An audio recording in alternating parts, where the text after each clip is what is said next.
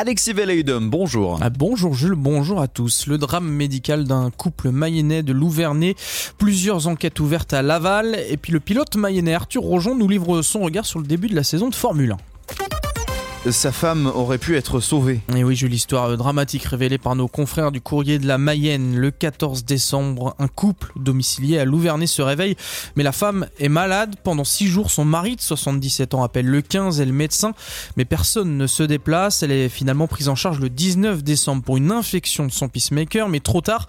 Elle décède finalement le 2 janvier au service cardiologie de Laval. Le Mayennais a porté plainte contre la maison de santé Louvernay et le SAMU. Une enquête est ouverte par la gendarmerie de Châteauroux sur Mayenne pour non-assistance à personne en danger. Plusieurs enquêtes ouvertes à Laval. D'abord après l'agression et le vol d'un commerçant lavallois, il était 19h20 euh, vendredi dernier, boulevard Félix Gratt, lorsque le gérant du Mat Presse ferme sa boutique dans la galerie marchande du Carrefour Market. Quand le commerçant se fait agresser par trois hommes cagoulés, selon son témoignage, il reçoit des coups dans le bas du dos et des griffures au visage. Les ravisseurs lui dérobent la sacoche avec la recette du jour. Transporté aux urgences, il a rouvert son commerce le lendemain et porté plainte pour vol en réunion avec violence. Une autre enquête a aussi été ouverte pour un incendie dans le hall d'un immeuble du quartier d'Ilar.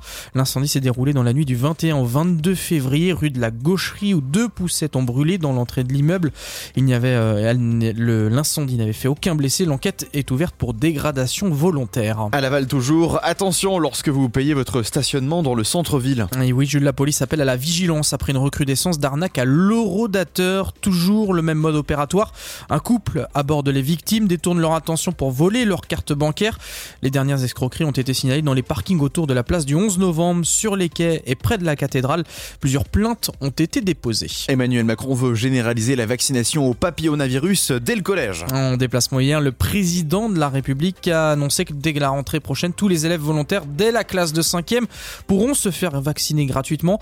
Aujourd'hui, le taux de vaccination, bien que remboursé, est trop faible. 37% chez les filles, 9% chez les jeunes garçons à partir de 11 ans. C'est pourtant le seul vaccin qui permet d'éviter les cancers. Euh, bonne nouvelle pour les fans de Max Verstappen.